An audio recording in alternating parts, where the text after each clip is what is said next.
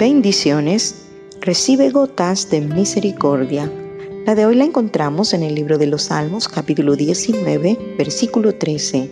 Dice, preserva también a tu siervo de las soberbias, que no se enseñoreen de mí. Entonces seré íntegro y estaré limpio de gran rebelión.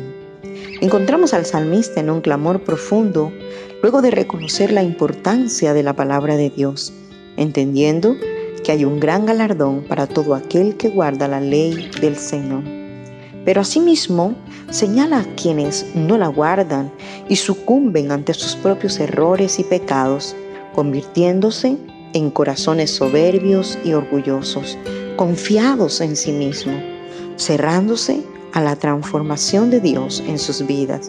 Por lo tanto, son dominados por su ego, negándose a la posibilidad de vivir en integridad por cuanto sus argumentos humanos le llevan a pensar que tienen el control, alejándose de manera silenciosa de un Dios recto y puro, mostrando indiferencia y poca aceptación a los parámetros divinos, entregándose a la altivez y a la arrogancia, creyéndose superior a los demás y despreciando el mandato divino, estado que le convierte en un corazón rebelde.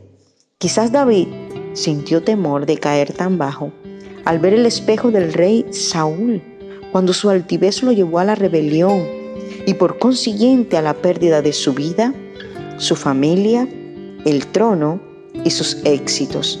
Tengamos cuidado de no sentirnos sabios en nuestra propia opinión.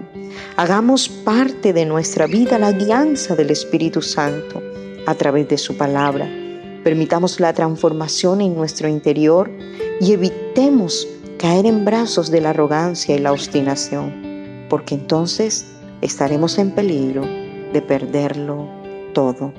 Que Dios te bendiga siempre.